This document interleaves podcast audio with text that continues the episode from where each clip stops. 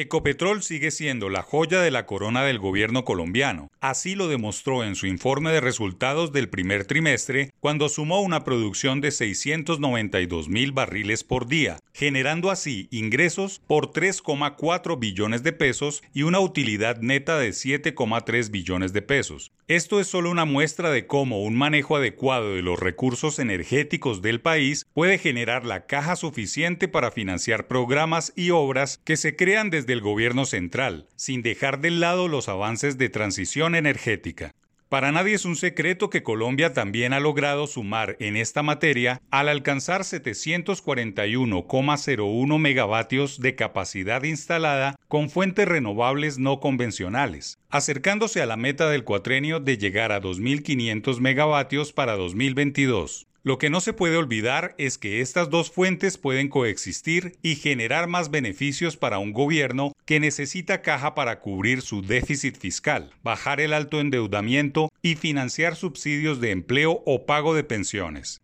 El tema se debe seguir poniendo sobre la mesa, más aún cuando Ecopetrol ha destinado recursos significativos a estudios para mejorar su sostenibilidad. Un ejemplo de esto es la alianza que realizó con Accenture y Amazon Web Services, y que busca con gemelos de sus operaciones en el metaverso gestionar y ahorrar cada vez más agua. Este piloto además permitiría que toda la industria logre que su producción reduzca el uso de agua dulce en 66% y llegue a cero vertimientos a las aguas superficiales para 2045. Las discusiones no pueden ser blanco y negro y deben tener en cuenta las apuestas por la sostenibilidad con las que se están comprometiendo las empresas, como los planes para reducir las emisiones, inclusive las de alcance 3, es decir, esas que se generan indirectamente de la cadena de valor de la compañía. El próximo gobierno no puede pasar por alto que Ecopetrol es la primera petrolera en América Latina en fijar la meta de ser carbono neutral para 2050. Entender esa neutralidad y el plan de sostenibilidad a 2050 será el punto clave para coexistir en un mundo que pide más acciones contra el cambio climático sin debilitar la explotación de energéticos como petróleo y gas, lo cual le terminaría costando a la nación cerca de 13 billones de pesos cada año para el siguiente cuatrienio.